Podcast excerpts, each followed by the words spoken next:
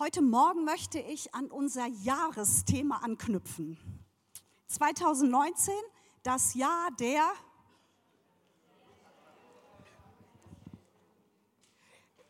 Sagen wir es ruhig nochmal zusammen. Also 2019, das Jahr der Rückerstattung. Wenn uns etwas rückerstattet werden soll, setzt das ja logischerweise voraus, dass uns etwas weggenommen wird. Was uns als Kinder Gottes eigentlich zusteht. Ich greife mal so einige Sachen heraus, was uns zusteht. Zum Beispiel seelisches Wohlbefinden, Lebenskraft und Lebensqualität, Heilung steht uns zu, Schutz meines Eigentums, die Erfüllung von Herzenswünschen. Ist alles mit Bibelversen belegt. Eine sichere Zukunft und noch vieles mehr. Das habe ich jetzt mal rausgegriffen. Doch, leider, erleben wir als Gotteskinder immer wieder, dass uns etwas weggenommen wird. Dass wir einen Verlust erfahren, uns angegriffen fühlen und bedrängt fühlen. Das gehört leider zu unserem Leben hier auf der Erde dazu. Warum? Weil es einen Dieb gibt. Johannes 10, Vers 10. Der Dieb kommt ausschließlich, um zu stehlen und zu schlachten und zu verderben. Der Dieb, eindeutig, ist der Feind Gottes, Satan. Der Dieb ist es, der uns beraubt. Es ist der Dieb, der uns etwas wegnehmen will. Und ich kann es gar nicht oft genug betonen, dass es der Dieb ist. Es ist der Dieb, nicht Gott. Manchmal denkt das menschliche Herz, Gott will mich strafen, also nimmt er mir etwas weg. Die Beraubung, das müsst ihr euch mal vorstellen, die Beraubung als Bestrafung Gottes. Ist das nicht schrecklich? Gott bestraft niemals durch Beraubung. Er erzieht uns, sagt die Bibel ganz klar. Klar, er erzieht uns, er leitet uns, aber wie? Durch Überführung durch den Heiligen Geist. Römer 2, Vers 5, weißt du nicht, dass die Güte Gottes dich zur Umkehr leitet? Okay, manchmal sind wir sicherlich mitverantwortlich, dass der Feind uns berauben kann.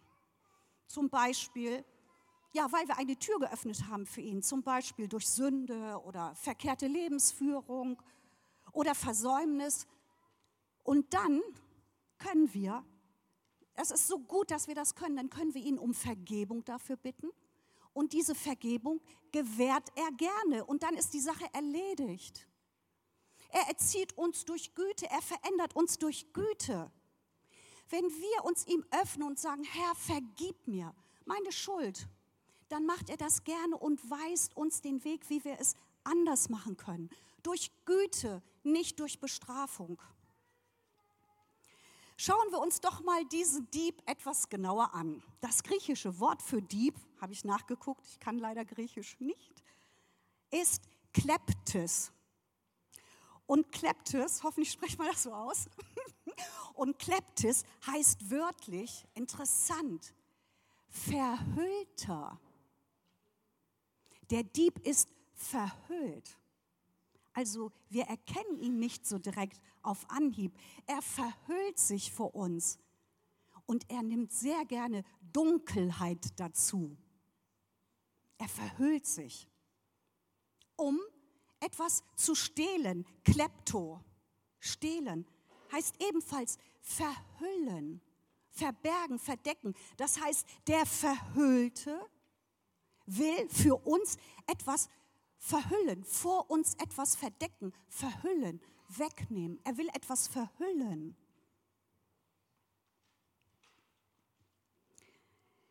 Der Dieb versteckt sich in seiner Verhüllung, das heißt, er tarnt sich, er ist nicht so leicht zu erkennen. Manchmal, wenn wir in Situationen geraten, die wir nicht einordnen können, wissen wir gar nicht, was eigentlich geschieht. Wir wissen es nicht, es ist so vage, so undeutlich, so gar nicht richtig erkennbar. Was, was geht hier eigentlich ab? Was passiert mit mir? Ja klar, der Feind, der Verhüllte, will uns verwirren, er will uns verunsichern. Und dadurch, dazu benutzt er Druck, Bedrängnissituationen. Das ist das Mittel seiner Wahl. Er bringt uns in Bedrängnis. Und ich glaube, das kennen wir alle. Also ich kenne das gut. Wenn Druck auf mein Leben ausgeübt wird durch irgendwelche Ereignisse, durch Situationen. Bedrängnis ist Druck. Und jeder von uns ist diesem Druck ausgesetzt. Es gibt da keine Ausnahme. Auch Jesus wurde bedrängt. Wir sind dieser Bedrängnis äh, ausgesetzt. Aber bei all dem hat er nur ein einziges Ziel. Er will etwas Bestimmtes vor uns verhüllen. Und wenn er das verhüllen kann, dann schneidet er uns von der Quelle des Lebens ab. Wenn er das verhüllen kann, erst dann kann er würgen und schlachten. Würgen, das heißt, er will uns umbringen und schlachten bedeutet, er verdirbt.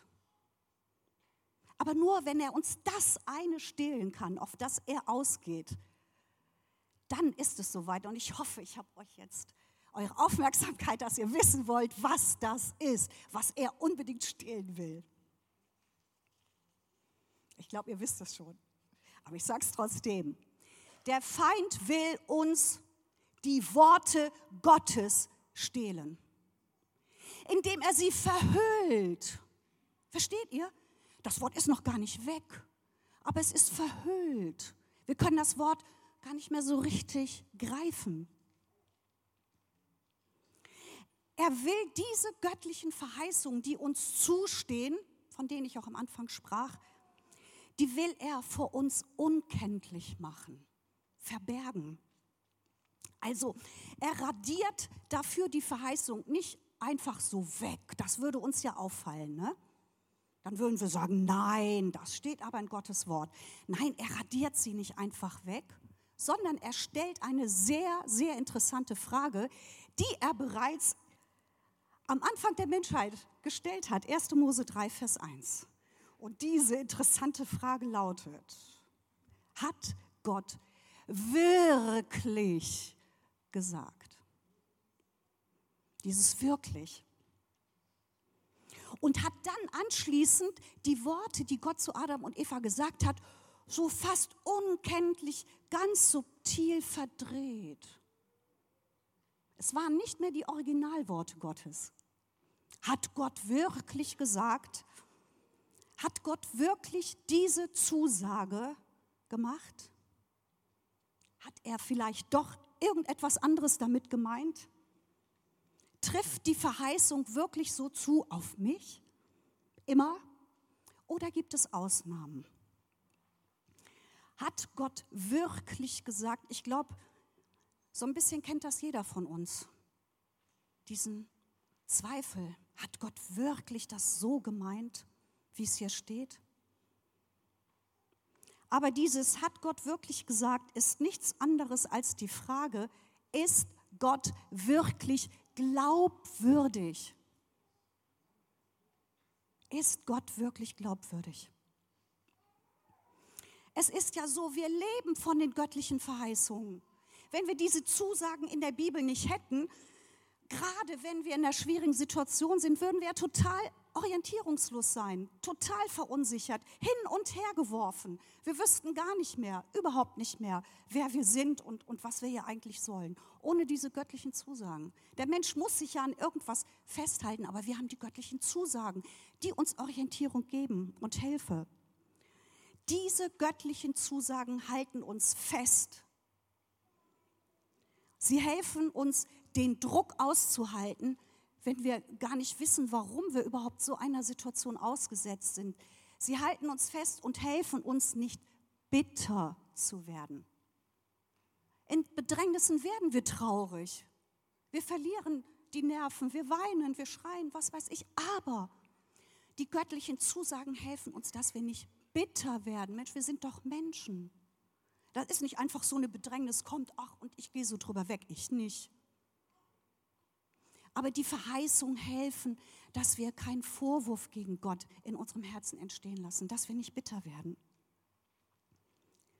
Wenn der Dieb mir das Wort Gottes stiehlt, also wenn er die Verheißung für mich verhüllt, dann raubt er mir die Hoffnung. Hoffnung, ach, das hört sich so, so nebensächlich an. Nein, die Hoffnung ist unglaublich wichtig für uns Menschen. Die Bibel sagt uns oder gibt uns so viele Hinweise, auf was wir hoffen können und sollen. Und der Feind will, dass wir diese Hoffnung verlieren. Die Hoffnung. Es gibt in Zeiten der Angriffe, der heftigen Turbulenzen, einen Anker, der uns in diesem Sturm sichert. Einen Anker. Hebräer 6, 19 und 20. Die von Gott geschenkte Hoffnung haben wir als einen sicheren und festen Anker der Seele. Ein Anker der Seele. Dieser Anker reicht bis in das Allerheiligste, wo Jesus bereits vorher hingegangen ist. Das heißt, diese Hoffnung als Anker ist die Verbindung zwischen uns Menschen, uns Gläubigen und Jesus. Eine Ankerverbindung. Das ist die Hoffnung, dass Gott die Zusagen einhält. Die Hoffnung ist unser Anker. Und jetzt, das hat mich persönlich fast umgehauen, als mir das bewusst wurde, muss ich sagen. Diese Hoffnung ist eine ganz besondere, denn Gott hat sie auf einen Eid gegründet. Gott hat geschworen. Gott hat einen Eid abgelegt. Gott hat Abraham mit einem Eid versprochen, dass er auf jeden Fall seine Verheißung einlösen wird. Das ist fast unbegreiflich, oder nicht? Ich finde das. Gott bekräftigt seine Zusagen mit einem Eid. Ich meine, schon das Wort Gottes alleine würde uns doch genügen, oder? Wir vertrauen ihm ja. Aber Gott hat sich in außergewöhnlicher Weise verpflichtet, seinen Versprechen einzulösen. Das ist eine doppelte Zusage. Seine Verheißung und der Eid, dass er sie auch einhält. Eine Doppelung. Und ich finde, die kommt in diesem Anker gut zum Vorschein, diese Doppelung. Seine Zusage und sein Schwur, ein Gottesschwur. Er hat bei sich selbst geschworen, es gibt ja keinen größeren als ihn. Epheser 6, Vers 17 lese ich jetzt etwas verkürzt vor. Deshalb hat Gott sich mit einem Eid verbürgt, bei dem ja Gott unmöglich lügen kann, oder? Steht in der Bibel, bei dem Gott unmöglich lügen kann, damit wir einen starken Trost hätten und die vorhandene Hoffnung ergreifen. Überlegt mal, er hat das gemacht, damit wir einen starken Trost haben.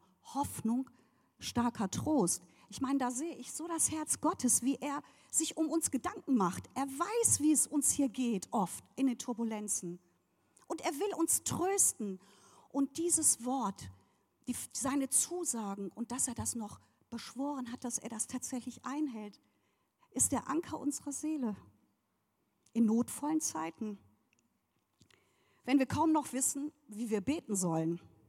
Und wenn wir fragen, warum passiert mir das? Und in solchen Zeiten, da hilft mir sehr, Gottes Worte zu lesen über sich selbst. Wisst ihr, wenn ich nicht mehr zuordnen kann, warum passiert mir das? Wieso? Was geht hier eigentlich ab? Und ich glaube, jeder kennt die Situation. Ich kenne sie. Dann hole ich mir Worte über Gott selbst ins Bewusstsein, auch in den vergangenen Tagen. Und dann in meinem Herz, mit mein, in meinem Herz spreche ich dann diese Worte oder ich versuche sie, wenn ich alleine in der Wohnung bin, auch zu singen. Zum Beispiel, wisst ihr nicht, dass der Herr voll innigen Mitgefühls und barmherzig ist? Wenn es gerade so, wenn gerade so Turbulenzen sind, wie ist der Herr? Ja, du bist barmherzig, du bist voll innigen Mitgefühls. Oder in Jeremia 29, Vers 11, der Herr sagt selbst, ich kenne ja die Gedanken, die ich über dich denke. Pläne des Friedens und nicht zum Unheil, um dir Zukunft und Hoffnung zu gewähren. Sag ich, okay Herr, so bist du. Ich vertraue deinem Wort. Egal was passiert, du hast Pläne des Friedens über meinem Leben und über dem Leben der Menschen in meiner Umgebung. Pläne des Friedens, um ihnen Zukunft und mir Zukunft und Hoffnung zu gewähren. Das ist dein Wort. Das lasse ich mir nicht rauben. Oder was Gott über sich selbst sagt, das ist einfach berührend. Er sagt in Jesaja 32, Vers 41, ich werde meine Freude daran haben, ihnen Gutes zu tun. Also, der Dieb ist zielgerichtet darauf aus, uns diese Worte zu verhüllen und damit zu rauben. Und nicht nur, weil er unsere Seele in Unruhe bringen will. Natürlich will er das. Er will uns entmutigen, sondern er will verhindern, dass wir die Autorität ausüben, die Gott uns gegeben hat. Habt ihr vielleicht auch die Erfahrung gemacht, vielleicht sogar in den letzten Wochen, dass ihr euch verstärkt angegriffen fühlt, seit ihr das Thema Rückerstattung ernst genommen habt? Geht es jemandem so? Ich meine, habt ihr das Thema, aha, ja, in unserer Familie erleben wir das. Wir empfinden das so, ich auch als vermehrte Bedrängnis, also vermehrten Druck, Druck. Warum wohl? Klar, der Feind will uns mürbe machen, ist doch so. Und er will uns mit seinem Druck lähmen. Er will uns lähmen, dass wir die geistliche Autorität mit Hilfe des Wortes Gottes nicht ausüben. Ich kenne das, dass ich, ja, würde ich am liebsten nur die Flügel hängen lassen und gar nichts mehr machen. Zum Glück gibt es dann noch andere, ne, die mich unterstützen, dass wir zusammen beten können. Aber es ist so. Der Feind will uns lahmlegen mit allen möglichen Mitteln. Das ist ja so, wenn wir hier auf der Erde etwas bewegen wollen, setzen wir Muskelkraft ein. Ich meine, die Maschinen sind ja praktisch nur so die Verstärkung der Muskelkraft. Mit unserer Muskelkraft können wir Sachen bewegen, wir können Sachen stoppen, wir können Sachen aufbauen und wir können Sachen niederreißen. Aber in der unsichtbaren Welt, leider, leider, nutzt uns unsere Muskelkraft und unsere menschlichen Fähigkeiten nichts. Und deshalb fühlen wir uns auch oft so ohnmächtig und so hilflos, weil wir selbst nichts machen können. Also so ganz mit dem Selbst nichts machen können, stimmt es nicht. Das werdet ihr gleich merken. Wir können etwas machen. In der unsichtbaren Welt wirkt eine andere Kraft. Nicht die Muskelkraft, sondern das Wort, das aus Gottes Mund kommt. Er spricht und es geschieht. Das ist für uns Menschen nicht so leicht zu begreifen, weil wenn wir etwas sprechen, sehen wir zumindest keine unmittelbare Veränderung, oder? Der Energieträger der unsichtbaren Welt ist das Wort, das aus Gottes Mund kommt. Es ist praktisch Gottes Muskelkraft. Das Wort Gottes. In der geistlichen Welt gilt, es steht geschrieben. Und interessanterweise, ich habe es nochmal nachgelesen, als, der, als Jesus vom Teufel versucht wurde in der Wüste, die meisten werden die Geschichte kennen, hat Jesus dreimal ausschließlich geantwortet, es steht geschrieben, Doppelpunkt, und hat denn die richtige Bibelstelle genannt. Der Feind interessanterweise kam auch mit Bibelversen, aber die gar nicht passten in die Situation. Und Jesus hat geantwortet, er war ja Mensch damals wie wir, er hat geantwortet, es steht geschrieben. Und das ist auch unsere Art, wie wir in der unsichtbaren Welt die Worte Gottes zur Wirkung bringen können. Es steht geschrieben. Kein Wunder, dass der Dieb verhindern will, dass wir das göttliche Wort in Anspruch nehmen. Denn das Wort Gottes ist unser Kampfmittel gegen den Feind. Epheser 6, Vers 17. Nehmt das Schwert des Geistes, das ist Gottes Wort. Jesus selbst warnt uns vor diesem Dieb. Johannes 10, Vers 10. Der Dieb kommt nur, um zu stehlen, zu verhüllen, zu würgen und zu vernichten. 10, Vers 10. Hm, dachte ich, 10, Vers 10. Wieder so eine Doppelung. 10, Vers 10. Guck doch mal nach, was so in klugen Büchern steht, zum Beispiel in Büchern über Zahlenkunde. Okay, habe ich mal nachgeguckt. Die Zahl 10, interessanterweise, ist die Zahl der Fülle Gottes. Sie spricht von der Fülle der Macht Gottes. Johannes 10, Vers 10.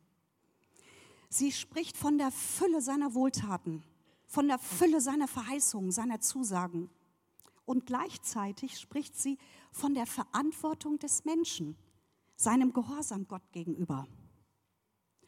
Gott spricht und ich spreche das Gleiche. Können wir im Anker wiederfinden. Und seht auch die Verbindung zum Himmel? Was hat denn hier, bitteschön, wenn vom Dieb gesprochen wird, die Fülle Gottes zu suchen? Tja, bislang habe ich euch nur den ersten Teil des Verses vorgelesen. Jetzt kommt der zweite Teil. Johannes 10, Vers 10, zweiter Teil. Ich bin gekommen, sagt Jesus, damit sie, also wir, die Kinder Gottes, Leben haben und es in Überfluss haben. Das ist das Herz Gottes. Nicht nur Leben ist das, was er für uns will. Ich meine, wir leben ja alle irgendwie, ne? Irgendwie. Er will nicht nur, dass wir Leben bekommen, ewiges Leben, sondern er möchte, dass wir es in Überfluss haben. Das ist Gottes Herz. Er möchte, dass wir die Wohltaten erleben. Dafür ist Jesus auf die Erde gekommen. Hier ist das, hier ist das Kreuz. Dafür ist er auf die Erde gekommen. Er hat durch den Tod am Kreuz, es, er hat diesen Tod auf sich genommen, damit wir die Fülle der Wohltaten Gottes erleben können. Das ist eine unverbrüchliche Zusage, die Jesus dir und mir mit diesem Wort gibt. Unverbrüchlich, denn darauf gilt der göttliche Eid. Dafür ist Jesus gekommen. Das will der Feind uns rauben. Leben in Überfluss. Und darauf gilt dieser göttliche Eid und das ist unser starker Trost, egal, unser starker Trost, egal in welcher Situation und in welcher Verfassung wir uns gerade befinden. Das ist die Hoffnung, an der wir uns festklammern. Gleich in welcher Situation und in welcher Verfassung du heute Morgen bist. Jesus ist gekommen für dich, damit du Leben hast, aber Leben in Überfluss. Er möchte, dass du die Fülle der Wohltaten Gottes empfängst in Überfluss. Amen.